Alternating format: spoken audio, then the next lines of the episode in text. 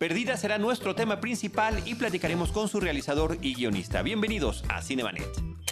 El cine se ve, pero también se escucha. Cinemanet. Con Charlie del Río, Enrique Figueroa y Diana Su. Cine, cine, cine y más cine. Bienvenidos. Cinemanet. Arroba Cinemanet en Twitter, facebook.com diagonal Cinemanet, Cinemanet1 en Instagram y Cinemanet1 en YouTube son nuestras redes sociales. Yo soy Charlie del Río, les doy la más cordial bienvenida desde Disruptiva a nombre de Paulina Villavicencio, de Uriel Valdés, de todo el equipo Cinemanet. Saludo a Diana Su, ¿cómo estás? Muy bien, Charlie, muy emocionada porque hoy tenemos una, una conversación muy especial sobre Perdida. Así es, exactamente. ¿Cómo estás, Enrique? Mi estimado Charlie, Diana, familia de Cinemanet, gente que nos escucha de Cinemanet. Muy bien, como siempre, muy contento de estar en un episodio más. Pues eh, le damos la más cordial bienvenida a Jorge Michel Grau. Bienvenido de nueva cuenta a los micrófonos de Cinemanet en el episodio 783, disponible en Spotify, en, en iTunes, en iBox y en todas esas plataformas Player de FM podcast. y demás. Ahí está la charla donde platicamos sobre 7 y 19 del 22 de septiembre del 2016. Jorge, bienvenido y gracias por acompañarnos Muchísimas nuevamente. gracias por la invitación. Es, es un placer estar aquí y platicar con ustedes. Gracias. Y le damos la cordial bienvenida por primera ocasión a Antón Goenechea. Él es guionista de esta película que se llama Perdida. Bienvenido y muchas gracias. Muchas gracias por tenerme. Pues eh, la primera pregunta que hacemos a nuestros realizadores eh, que nos acompañan es, ya vimos la película los tres, pero que nos dijeran para nuestro público muy brevemente, y aquí es fundamental el asunto de no echar spoilers, porque yo disfruté muchísimo las sorpresas que nos trae la película, eh, de qué trata Perdida. Bueno, Perdida es la historia de un matrimonio conformado por una arquitecta colombiana y un director de orquesta mexicano que residen en Colombia, tienen su vida allá y tras recibir la invitación de la Filarmónica de la Ciudad de México para eh, que el director, que se llama Eric Íñiguez, venga a dirigir una pieza, deciden ponerle una pausa a su vida en Colombia y venir a, realizar ese proyecto.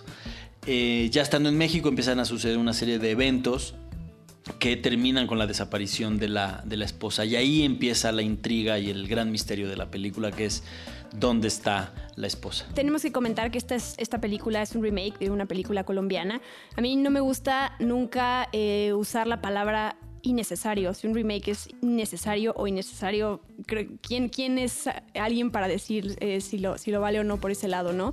Eh, quiero saber qué fue lo que te llamó a ti eh, la atención de, de- esta historia y por qué la consideraste para dirigirla. Mm, Lo que más me gustaba era que era un thriller, ¿no? Ah, eh, estamos, lo habíamos platicado mucho, lo hemos estado platicando en, en esta semana de promoción, pero eh, la cartelera nacional está tomada por la comedia romántica. Y cuando Dinamo me invita, ¿no? Y, y- y- tiene interés en que yo participe y colabore en este proyecto, eh, ellos tenían una clara pretensión comercial. Entonces me llamó mucho la atención el riesgo, ¿no? De, de jugar con una película thriller, un, un género que casi no se visita en México, y con, con la posibilidad de que fuera completamente comercial. Eso fue lo primero. Lo segundo es que, bueno, la, la anécdota es increíble, es muy sorpresiva, las vueltas de tuerca son geniales pero vi o no o intuí pues que había mucha posibilidad de trabajar con, con los personajes, hacer los personajes más profundos, más oscuros, más contradictorios, que es un poco el, el- el- el- ejercicio narrativo que a mí me gusta, ¿no? Poner en, en evidencia estos personajes muy complejos en situaciones extraordinarias. Desde luego que es muy divertido hablar de cine. Aquí Charlie, Diana, yo lo hacemos siempre, pero es más divertido hacer cine. y se ve en tu filmografía, Jorge. Eh, tus películas son distintas y justamente has buscado ese, ese elemento y en, y en Perdida nos encontramos con esta película que pues habla con ese cine, por ejemplo, de Hitchcock, ¿no? Que está muy presente, pero cuéntanos un poquito cuáles fueron tus referencias, además de, porque sí, se pueden ver por ahí las imágenes de, de- de- de la película colombiana, pero se nota tu sello en esta versión tuya. Bueno, con el equipo, ya que estaba el, el guion listo y estábamos ya eh, en, en los procesos ¿no? de, de- de realización, con mi equipo cercano, que son prácticamente el fotógrafo y la diseñadora de producción, Santiago Sánchez y Sandra Cabriada, pues lo que hicimos fue repasar el cine de género que, nos atraía a todos, ¿no? Eh, vimos muchísimo cine de Brian De Palma, muchísimo cine de Polanski, muchísimo cine de Hitchcock. Eh, digamos, ya lo habíamos visto, pero lo volvimos a visitar con, con, con la intención de aprenderle, ¿no? Aprender el ritmo, aprender las atmósferas, aprender la puesta en cámara, porque al final es un camino que ya se recorrió. Entonces, ¿por qué no recargarnos en ese conocimiento y entonces a partir de ahí empezar a generar otro tipo de brillos? Em, por un lado, y una película que revisamos mucho fue Revelaciones de Robert Zemeckis, que es eh, con Harrison Ford y Michelle Pfeiffer, que es más una película paranormal, pero tiene mucho que ver con una desaparición y con una cosa de comunicación entre, entre dos mujeres. Entonces, esas fueron las películas que estuvimos estudiando antes de, filmar y además eh, yo me pasa algo, tengo un toque muy extraño, que es cuando ya entro de lleno a un proyecto, eh, veo muchas películas. Todo el tiempo estoy viendo y viendo y viendo y viendo y viendo pelis, ¿no? Y un poco es como comer, comer mucha película porque al ratito voy a ir a filmar. Como el personaje de Chema siendo director. Exactamente, tal cual. La pescaste.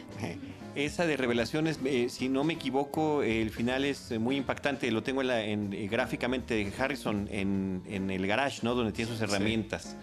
Me gustaría que Anto nos platicara sobre el trabajo de hacer esta adaptación de La cara oculta y qué es lo que sientes tú que terminas aportando para esta nueva versión. Pues eh, a mí me llegó el encargo de Dynamo. Yo ya había trabajado para, con Dynamo en varios proyectos y me encargaron adaptar esta película que había sido, que era como la película más exitosa de la productora. Ya la habían adaptado en otros sitios, creo que hay una versión turca incluso de la película. Eh, entonces un poco la idea era eh, mexicanizarla. Yo llevaba mucho tiempo trabajando en México, obviamente no soy mexicano, pero me siento, me siento mexicano. y el proceso era un poco encontrar eh, las cosas a las que no habían podido llegar en la versión original, porque la versión original es, una película que a mí me gusta mucho, que funciona muy bien, pero que se creó en la sala de montaje, porque hubo varios, hubo varios problemas en el proceso de adaptación y luego encontraron cosas que pudieron, que pudieron arreglar, o sea, que pudieron crear en la, en la, en la sala de montaje. Que eh, entonces un poco la primera, la primera versión, lo que yo tenía que hacer era descubrir esas cosas que, que se podían reforzar y luego adaptarlo a México, hacerlo verosímil para el contexto mexicano. Entonces encontrar, eh, pues a mí me gusta mucho la historia de México, me gusta mucho leer sobre eso, eh, entonces tenía que proponerles un poco cómo iban a ser los nuevos personajes y cuál era la, nueva identidad de la película. Eh, entonces escribí, escribí una versión y luego cuando, cuando Jorge entró en el proyecto, pues pudimos trabajar juntos y la película creció mucho. Entonces básicamente fue lo que el proceso de, adaptación. La película toca el tema de la claustrofobia, eh, de cautiverio, de, miedos, de miedo al abandono, diferentes tipos de miedos. ¿Cómo es eh, estos conceptos para cada quien significan algo diferente a partir de las experiencias que hemos vivido? ¿Cómo se refleja eso en un guion y cómo se refleja eso en una dirección? Digo, no son, no son actores, no les voy a preguntar por la parte actoral, pero sí trabajan con, actores. Entonces, ¿cómo, cómo conversan estas palabras en los diferentes, estos diferentes em, trabajos y al mismo tiempo son diferentes, ¿no? Para cada quien. Pues eh, la, la, composición del personaje es, es, es fundamental. Eh, eh, pues el punto, el punto de vista del personaje, o sea, qué es lo que, qué es lo que a ellos les, les provoca y cuál es su, su función narrativa dentro de la estructura de la película. Eh, o sea, a nivel, a nivel técnico tú creas, una, creas personajes que tienen una función y tienes que identificar al, protagonista. Y en este, en este caso es una película que está hecha como en bloques y cada bloque tiene un protagonista distinto. Entonces eso también te permite explorar todos estos temas eh, de una forma mucho más interesante.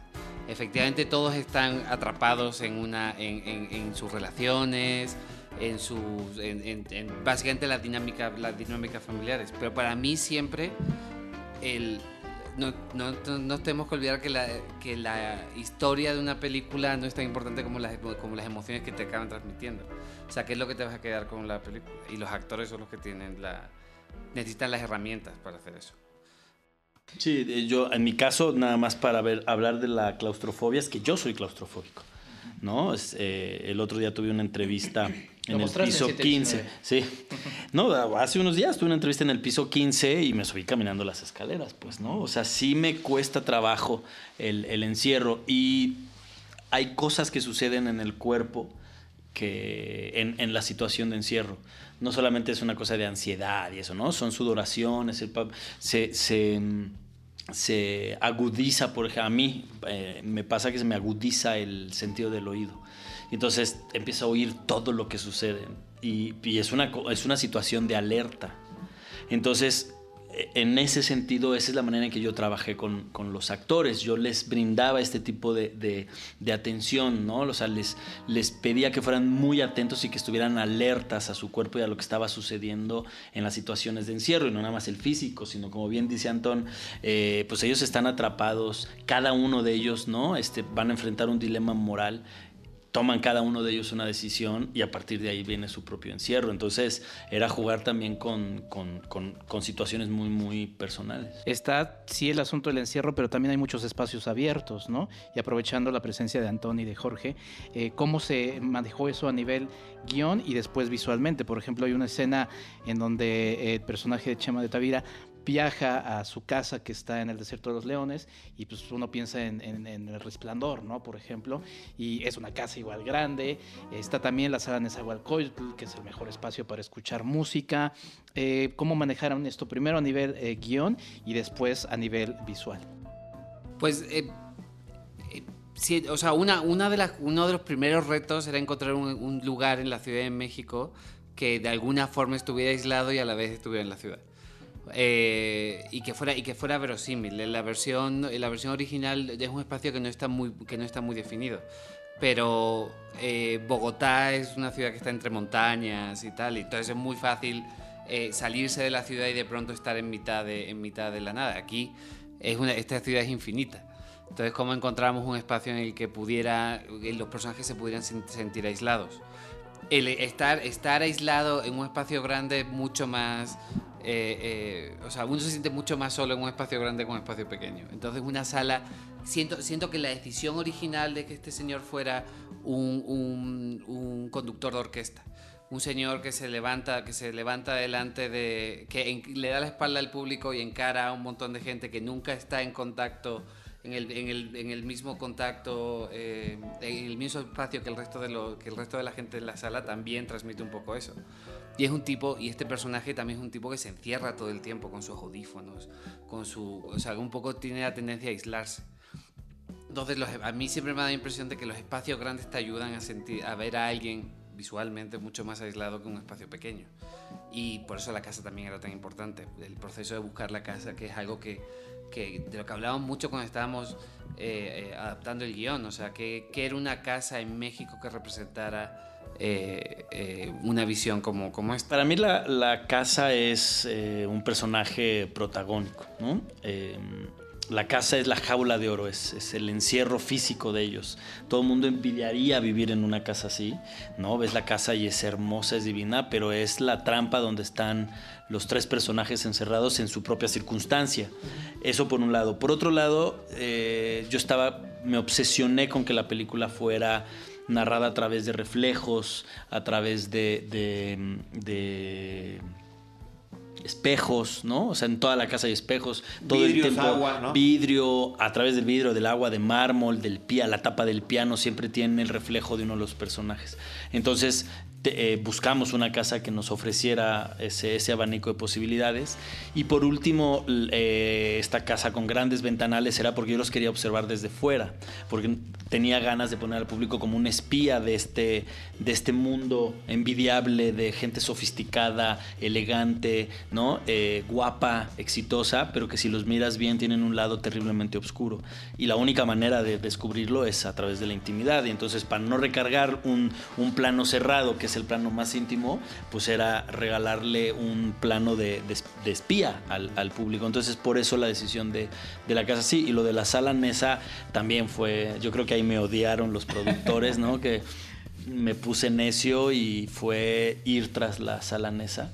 Este, es la primera vez que se filma dentro de la sala Nesa una película, lo cual a mí ah, me, ¿sí? me llena completamente de orgullo y eh, bueno, y, interpreta toda la música la orquesta Eduardo Mata, que es la juvenil de la FUNAM, y toda la música que ustedes escuchan está dirigida por Chema y tocada, interpretada por la, por la orquesta, incluida grandes, grandes partes del score.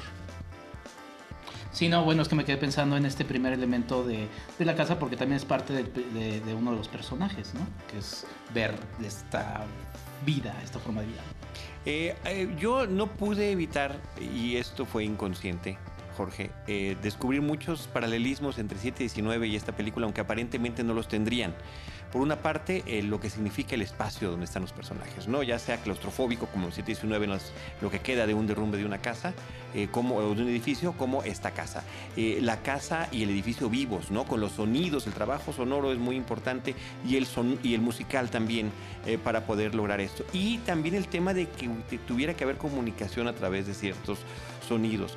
Eh, y por supuesto, el manejo de los espacios, que ahí sí ya termina siendo diferente, pero también de alguna forma está el tema claustrofóbico que ya mencionamos hace un momento. Sí, es como un tema obsesivo la claustrofobia y un tema obsesivo la musicalidad de la comunicación. En 719 no hay una sola nota musical y sin embargo es muy musical porque el edificio todo el tiempo está sonando, ¿no? Los rechinidos, el, la piedra que cae, todo. Y acá, eh, pues le dieron al mole, ¿no? O sea, cuando leí que íbamos a hacer una historia sobre un director de orquesta, yo ya estaba pensando en qué piezas, ¿no? Hacer, yo ya dije, quiero a Borjak, quiero, ¿sabes? O sea, ya, ya, ya estaba obsesionado en, en esas piezas eh, musicales, pero lo, lo, más importante era la claustrofobia, ¿no? Este, este encierro. ¿Cómo están ustedes ahorita viviendo y, y disfrutando y sufriendo el, el, estreno de Perdida desde que, o sea, todo lo que han pasado, los altibajos que ha habido, ahorita que, que, que, que está llegando a cines? Duermen, no duermen. Eh, me, me, interesa como mucho la parte, la parte personal de lo que pasa en sus cabezas eh, con, con, el estreno de una película. Eh, yo, pues, la, la, verdad, o sea, yo creo que esta es la cuarta película estreno en México. Estoy muy seguro de esta peli. Me gusta mucho, la he visto, la he visto varias veces. No fue, no fue muy bien en Morelia, a la gente le gusta. Entonces, como lo estoy llevando con mucha, con mucha calma y mucha seguridad en mí mismo en que esto va a funcionar y va a ser eh, una peli que, que, que, quizá abra la posibilidad de hacer más género en México. Eh, o sea, que igual es, una, es, un, es muy optimista y muy ambicioso, pero estoy durmiendo muy bien. estoy, pues, estoy, muy contento con la peli. Si la peli no me gustara, creo que dormiría peor, la verdad. Yo, yo duermo como bebé. Me levanto cada tres horas llorando, Ah, okay. Este, no, yo sí estoy muy nervioso, pues, ¿no? O sea, mi, mi naturaleza este, pesimista me gana. Eh, es un estreno muy grande. Son 1300 salas, eh, 1300 copias, 850 salas en el país. Eh, vamos a todo el país. Eh, y a mí, digamos, lo que me da miedo es la costumbre que tiene el público de la comedia romántica, pues, ¿no? Que están a, acostumbrados a que ese es el cine que, se les acomoda el fin de semana. Eso es lo que me pone un poco nervioso, que de pronto no quieran arriesgarse un poquito más y ver otro, otra alternativa, pero eh, digamos en el producto final, en la, en la interpretación actoral, en la música, en la foto, estoy muy satisfecho. Sí, bueno, es una película que sí es un thriller, que sí tiene estos elementos de suspenso, pero también hay humor, ¿no? En la película, en la sala de cine donde la vimos, eh, pues la gente, la gente se reía y hay, un humor genuino. Cómo se fue manejando este elemento que creo que también vale la pena destacarlo para que la gente pues, se acerque, porque termina siendo eso, una experiencia cinematográfica. Son válvulas de escape, ¿no? Eh, la película es muy grave, tiene un, un, un, tono muy grave, la relación de matrimonio, todo lo que está sucediendo con, con, con, la nueva mujer que, se, que entra y se convierte en víctima de lo que está sucediendo también. Este, había que aligerar la carga. Entonces, eh, todos los momentos de Anabel, eh, que ella interpreta el personaje de Gladys Montenegro, que es una vedette de los 70s, eh, ya saben, inspirado en quién, y este y le da ese vis cómico, pues, ¿no? Y hace que, que la película por momentos se, refresque, ¿no? Y, puedas tomar un, un, respiro y seguir adelante. Y hay un par de, de, carcajadas, hay un, hay un momento que no lo voy a spoiler, pero hay un momento donde la sala reacciona muy bien, que es, es un gran momento cómico. Y de inmediato recuperamos el, el, el, tono de suspenso y la gente se vuelve a enganchar, ¿no? Que eso es un ejercicio bien padre de realización. Ahorita que decías la verdad inspirada en ya sabemos quién, viene el cumpleaños del pre- presidente que sigue ahí, ¿no? Sí. Es que cumple el, día, el mismo día que yo. Ah, vale, vale. Felicidades. Y Cuauhtémoc Blanco Por eso dije, por eso Se viene mi cumpleaños. Por eso Es dije, órale, sí sabe de historia. Sí, sí. Bueno, y es historiador también. Sí, no, y es que está vivo. Y, y además se menciona porque pues, sí trabajó para, para gobiernos extranjeros. sí, claro. Ese es el elemento de la guerra sucia. Sí. de- Sí, a mí, eso me, inter- a mí eso me interesaba mucho también en la película, la oportunidad de crear un discurso sobre el contexto. En la película original eran nazis. eh, y eso puede que tener que ver con la historia de Colombia y demás, pero a mí me parecía que era importante conectar la película con la historia real de México y con la idea, con esta idea que hay sobre el poder en México. Es una casa muy grande, es una casa antigua. ¿Quién podría tener un espacio así en esa, en esa época y demás? Entonces, eh, ese, ese, eh, la idea de crear ese personaje que es un fantasma también eh, eh, me parecía muy interesante. Y luego creo que Jorge encontró metáforas muy interesantes cuando filmaba, o sea, en el, en el, en el proceso de, de producción para eh, que, que tengan mucho que ver con eso. Pero también me consta que es un tema que le interesa mucho a, a Jorge. El perro se llama Litempo, por ejemplo, y Litempo es el nombre clave que usaba Díaz Ordaz en la CIA. Su- los dos que estaban en Los la dos, CIA. Litempo Luis uno y Litempo Echeverría dos, y- ajá. Exactamente. sí. Pues sí, ahí están esos elementos que de alguna forma integras tú en tus películas, normalmente en mayor o menor grado, pero sí hay una eh, crítica sobre nuestra historia, sobre nuestra sociedad, sobre niveles y clases sociales, ¿no? Así es, y esta película es de clases sociales, pues, ¿no? Es claramente una, una exploración en una clase social que juega mucho con, con, con el, el- cómo los ven, ¿no? Eh, este, son muy elegantes, se visten increíblemente bien, viven en casas diseñadas, poco personales Con la porque están con... ¿no? Sí, exactamente. Y entonces por eso la película está llena de reflejos, llena de miradas, llena de espejos. La, la película es sumamente entretenida, como, como o sea, es, es un thriller, a quien le gusten los thrillers, es sumamente entretenido. Lamentablemente el ponerle luego la, la palabra mexicano, thriller mexicano, comedia mexicana, lo que sea mexicano, le, mucha gente lo ve como algo negativo, lo cual es tristísimo, pero eso es la realidad. Por eso a veces uno como que se pone a pensar cómo promocionar una película que a uno le gustó. Yo cuando nosotros que tenemos el trabajo de promocionar películas y platicar con, con los realizadores, como que luego están estas disyuntivas y, y- y- y tontas, ¿no? Porque algo tendría que perder valor porque es mexicano, ¿no? Ya, ya entra a cierto nivel de calidad. Creo que la película es un thriller sumamente entretenido y funciona perfectamente bien. Eh, lo digo como comentario, como crítica. Eh, ¿Cómo es justamente, y, se, lo, se lo pregunté ya a Jorge en la entrevista que tuvimos hace unos días, remar contra la corriente, eh, contra estos estereotipos, contra estos, lo que llamamos el género de las, las bodas, eh, comedias, que ya es un, género en México. ¿Cómo, cómo, cómo es eso? Y más que cómo es, cómo ustedes se motivan a sí mismos para, para seguir luchando por, por hacer, participar en géneros eh, como, un- como un Guillermo del Toro, ¿no? Que saca adelante sus cosas por, porque se empeña a hacerlo y lo logra, pero no es, no es fácil. Hay, hay algo curioso y es que a los productores les gusta mucho el thriller y les gusta mucho el género, los que luego hacen películas de bodas.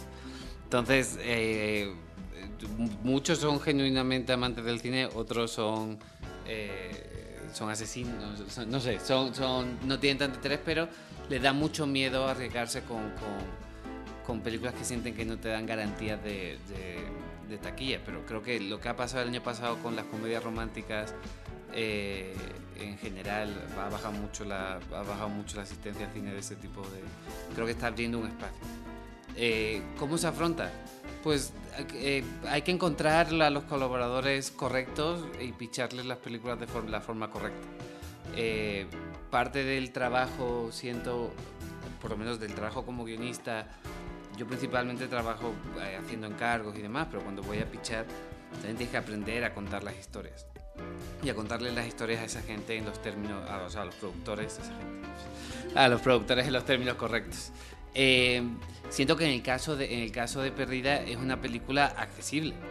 Es una película muy balanceada, que tiene humor, tiene tensión, tiene un, tiene un montaje eh, eh, interesante y no, y no le, y le compite el tú a tú con thrillers, de- con thrillers americanos y demás. Eh, Siento, sí, o sea, siempre va a haber un prejuicio porque nos cuesta mucho creer, sobre todo en las industrias pequeñas, que, que, que esas cosas pueden pasar en, en, en, el sitio en el que, del que venimos. Pero eh, me da la impresión de que sí es una película muy accesible y que la gente que vaya a verla se va a entretener genuinamente. Eh, no es una película sesuda, no es una película en la que eh, va a haber partes en las que vas a estar mirando el teléfono y tal, vas a estar siempre enganchado a la película. Y tiene momentos de humor, tiene momentos de tensión, es una película muy bien balanceada. Eh, entonces, pues creo que, creo que si este es el ejemplo, este es el, el, ejemplo que tiene que seguir y en cuanto a una le vaya bien, va a cambiar el panorama. Ojalá que sea esta. Hay, es una película que también se puede ver por varias capas, como buen cinéfilo, pues las vas metiendo, Jorge. Eh, por ejemplo, musicalmente está Schubert, está Debussy, en, en el arte está Caravaggio, está Diego Velázquez, y también hay música popular contemporánea, ¿no? La de, por ejemplo, el primer personaje que baila, femenino, hasta la que cierra. Cuéntanos un poquito de la selección de estos elementos. Eh, bueno, cuando te digo, leí el guion, inmediatamente pensé en esas piezas, ¿no? Eran como las, unas piezas de música clásica que a mí me, me, me gustan mucho y tenía el pretexto ideal para ponerlas en escena. Este, pero y luego, a la hora de construir a los personajes, eh, tratábamos de encontrarles eh, como rasgo de personalidad, pues qué tipo de música oyen.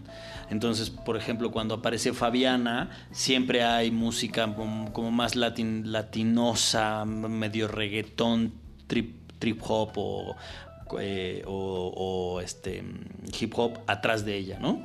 Y ella baila una canción colombiana, este, como de reggaetón. Eh, Carolina, la esposa, que es un poco más sofisticada, más eh, altiva, escucha Soda Stereo que es una canción argentina de una banda, ¿no? Como muy, eh, completamente emblemática, pero que tiene esta cosa como de, de, elegancia, ¿no? Es el rock elegante. Y él está obsesionado con las piezas complejísimas de interpretación y por eso eh, escogimos estas, ¿no? Borjak, para empezar, que es una pieza sí. dificilísima de interpretar.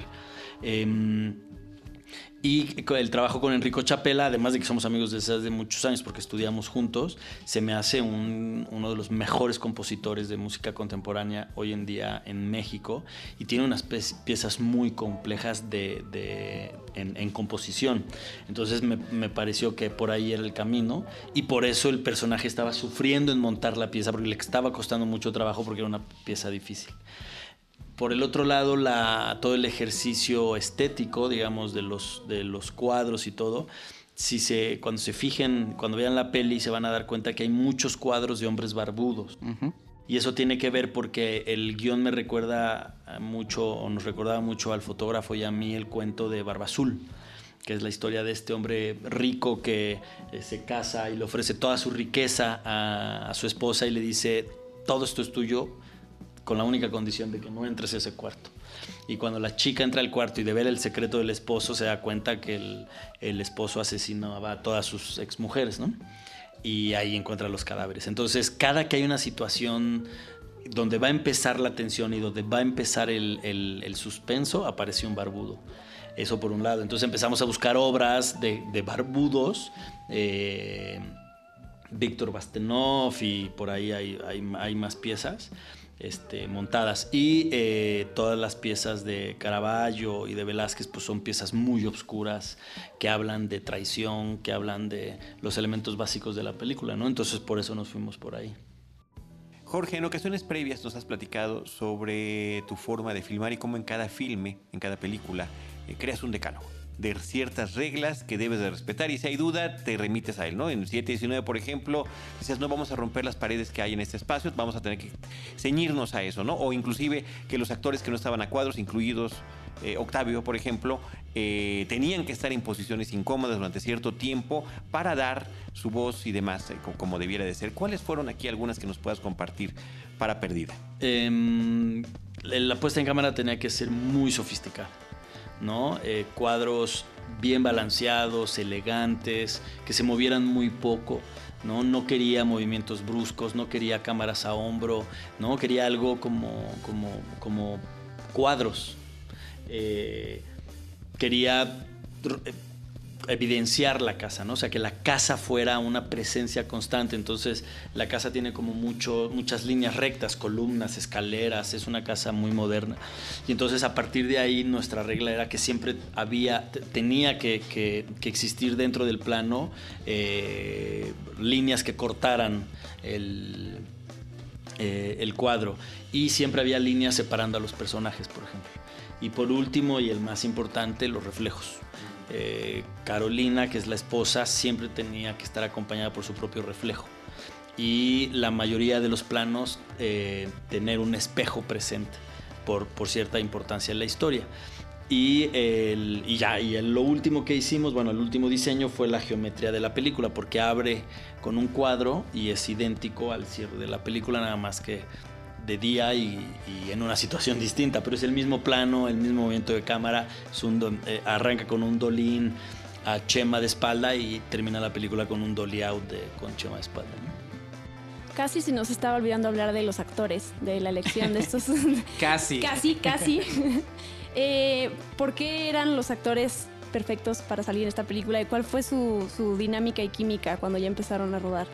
Chema porque tiene formación musical, eh, había estudiado, bueno, él, estudió música, pero además había estudiado dirección orquestal, toca el piano, todas las piezas que escuchan en piano es él tocando y eh, sabe muchísimo de música clásica, entonces el diálogo era bien, era bien fácil con él.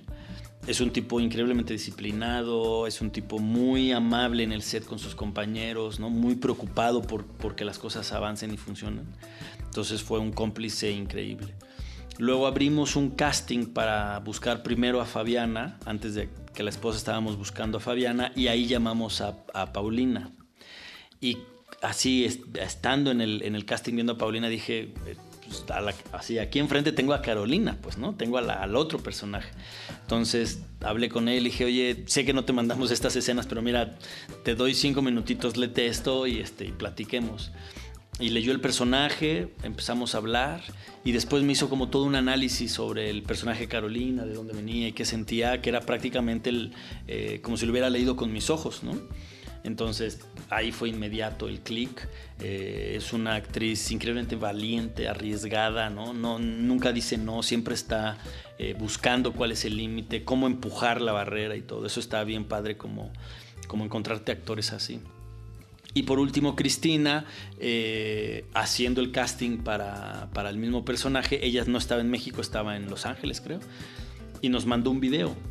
Pero lo hizo como muy juguetona, como muy ligera, eh, muy inocente, y, y yo necesitaba eso, ¿no? Porque sabíamos que, el, el, matrimonio iba a empujar hacia un lado grave, pesado, una situación compleja y necesitaba una mariposita que volara por ahí, ¿no? Y que, pudiera distraer a este director. Y por eso la decisión por, por Cristina. Y los otros, el resto del elenco fue invitación directa porque tenía ganas de trabajar con ellos, básicamente quizá es algo un tanto forzado, pero acabo de ver Vértigo, de las muchas veces que siempre veo Vértigo, y pensé en este collar, que también es la llave, ¿no? Eh, elemento clave en la película que tiene un peso pues, fantasmal ahí también. Eh, ya hablamos de la música, del edificio, de los espacios, pero también están estos objetos con un peso, ¿no? Cuéntanos un poquito de ello.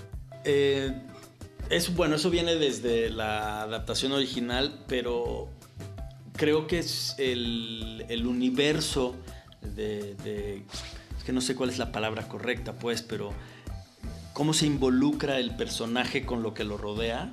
Eh, hace que sea muy robusta la película, pues, ¿no? Entonces, eh, por ejemplo, eh, Eric Iñiguez siempre trae unos audífonos, una, o sea, todos los elementos u objetos que lo rodean tienen que ver con la música. Al igual que, Carolina, ¿no? Entonces el único elemento que rompe y que no le pertenece a nadie visiblemente es un collar enorme, ¿no? Con una llave sota enorme que uno no sabe qué es, que puede parecer una joya, pero puede parecer una llave, pero puede parecer cualquier cosa. Y que empieza a tomar una importancia, por, obviamente por lo que sucede en la película, pero una importancia seria y, y que es el gatillo de una situación extrema. Este, digamos, eso es el, el- como la mirada ¿no? que yo le pongo sobre los objetos. No sé si, si Antón tiene otra Eh, eh, opinión. eh, el- un poco cuando, cuando encuentran la llave para mí representa cómo ella ya ha mirado hasta la última esquina de la casa. De alguna forma ha terminado de hacerse con el espacio que antes pertenecía a la esposa de Eric, o sea, a Carolina. Entonces, para cuando encuentra esa llave, que es un objeto escondido, es un objeto que, que, que- que está en una esquinita en la que hace tiempo que nadie mira, porque la llave sigue ahí, eh, ella, ella ha encontrado el último, el último secreto de la casa. Pero no había una descripción tal cual del objeto, cómo se quería que se viera o se buscó algo en particular, no. No, o sea, un poco en la mecánica de la película, que luego, luego se, se entiende cómo llega el objeto ahí, eh, estaba un poco implícito el hecho de que estaba oculto. Entonces ella, ella poco a poco, cuando no, está, cuando no está Eric, se va apoderando poco a poco de los espacios de la casa. Eh, y, de, ahí, de alguna forma el objetivo es eh, eh, desplazar a, a- a la, a la esposa. Eh, y para mí un poco la llave significada representaba también eso. Es como algo que pasa de mujer a mujer en la película, eh, que carga un secreto al que ningún hombre tiene acceso. Eh, y ese es el último secreto que encuentra ella. No, y además, por ejemplo, hay una, una secuencia donde ella está recién llegada a la casa y empieza a revisar y empieza como a hurgar y encuentra un par de vestidos que nada más los ve así y luego son los vestidos que ella empieza a usar. Entonces un poco la idea es que ella se empieza a apropiar de la identidad de la esposa. Hay, hay tantas cosas que comentar de la película, pero el riesgo es eh, que el espectador pueda perder eh, las sorpresas gratas, gratas que me parece que son importantísimas que tenga. Pero un tema nada más para comentar sobre el asunto de perspectivas. Es muy padre en ciertas películas ver situaciones que se repiten pero desde otro punto de vista que te cambian por completo lo que tenías antes, ¿no? Sí, justo, ¿no? El ejercicio de perspectiva que es ese, ¿no? Que, que- que en, la vida real tú puedes envidiar, ¿no? Uno diría, "Puta, ¿por qué no soy como, no sé, como el cantante de, de Pecho Mode? Yo me encantaría estar de gira, que me aplaudan millones de personas y el tipo llega a la gira y se quiere suicidar, pues, ¿no? y uno no ve ese tipo de cosas. Entonces es un, es un punto de vista, es una perspectiva. Y a partir de ahí era como el punto de arranque, ¿no? En realidad, si los observas bien, son igual que tú. Tienen lados oscuros, son contradictorios, tienen demonios que no pueden controlar. Y este. Y, y acá nos metemos hasta, hasta el fondo, ¿no? De, de- en, en esa, en esa mirada. Es un poco Rashomon, o sea, es un poco la idea de poder contar una historia varias veces y descubrir todos los matices que tienen. O sea, hay una, hay, no sé, para los cinéfilos nos gusta ver las películas una y otra vez y descubrir todas esas capas que existen en la película, todos esos detalles. Eh, y, siento, y siento que un poco el experimento es eh, poder ver la película una y otra vez y poder descubrir todos esos detalles que en un thriller lo hace mucho más interesante. Me llamó la atención una parte del marketing y de la promoción de la película, que fueron estos carteles con la palabra perdida y una foto que pues obviamente me remitieron a la situación que se vive en el país, que me, me, llamó la atención, ¿no? Eh, creo que yo sé distinguir que es una película, que es una historia, que están las, las historias reales y las historias de ficción. Eh, ¿Cómo fue eh, para ustedes toda esta parte? Sé que hay otras personas involucradas en la toma de decisiones, pero promocionar eh, la película así y también justo esto que dice Charlie de hay muchas películas pues, que específicamente no se pueden revelar más detalles de la trama, por más que eso sea como un gancho para que alguien la vaya a ver, porque si no le matas la, la sorpresa a alguien. Sí, eh, es muy, muy delicado, ¿no? Está como en, en la línea de la insensibilidad. Eh, la decisión corre totalmente a cargo de, de la estrategia de promoción, donde nosotros no estamos involucrados. Eh, y la estrategia, lo que, por, lo que estaba apostando, pues era eso, que voltearan a ver el, el- el suceso, el evento cinematográfico. Sé que causó polémica, sé que, que en ciertos sectores causó es- escorsor, pero bueno, digamos, la decisión de venta de la gente que sabe hacer eso, o que la gente que se dedica a hacer eso, fue esa.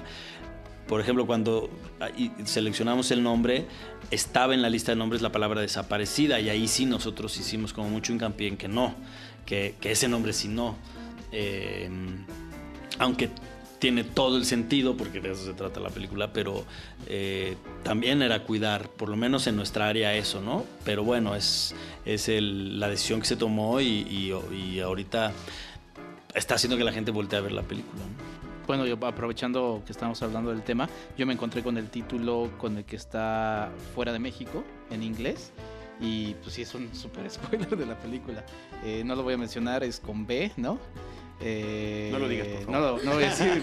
O sea, también hasta qué punto pueden, ahorita decías este tema de desaparecida. A mí me gustó, por ejemplo, un elemento promocional que fueron las partituras, ¿no? Eh, ayer en la premier, eh, que creo que es muy afortunado. Uno se quiere salir con su partitura de, de- de perdida, pero hasta qué punto también se puede pueden negociar ciertas cosas, ¿no? Como por ejemplo este título que te digo que sí es bastante spoiler. Pues nada, ¿eh? en realidad nada. O sea, afortunadamente la gente de Cinépolis eh, nos incluye, nos pide opinión, nos, nos, nos acerca a la mesa, pero en general, con otras distribuidoras y en el ejercicio tal cual, ellos hacen las promociones y uno nada más está como observando y de repente, ah, ya salió mi tráiler, güey", ¿no? Este, me, por ejemplo, con 719 tuvimos mucho más presencia en el, en el tráiler. Nosotros hicimos un- como un casting o una selección, nos presentaron cuatro o cinco empresas opciones de tráiler y decidimos irnos con uno y trabajamos con ellos. Y acá no. Acá nada más nos iban presentando el tráiler, dábamos comentarios, medio editaban, nos lo volvían a presentar y listo, ¿no? Sí, pero efectivamente pues es importante este asunto de que no haya sorpresas. Yo lo que sí les puedo decir es que películas, por ejemplo, y ya transmitiéndola de generación a generación, eh, películas como El Sexto Sentido continúan, o sea, no sé cómo le hemos hecho a diferentes generaciones, conservar ciertos secretos para que cuando llegan a nuevos espectadores jóvenes se vuelven a, que- a quedar boquiabiertos, ¿no? Con ciertas sorpresas que pasan y esperamos que este sea el caso. Eh, no sé si tengan, eh, Antón, Jorge, redes sociales que quieran comentar, personales y de la película, para que el público que nos esté escuchando se acerque a, a con- a tener más información sobre Perdida.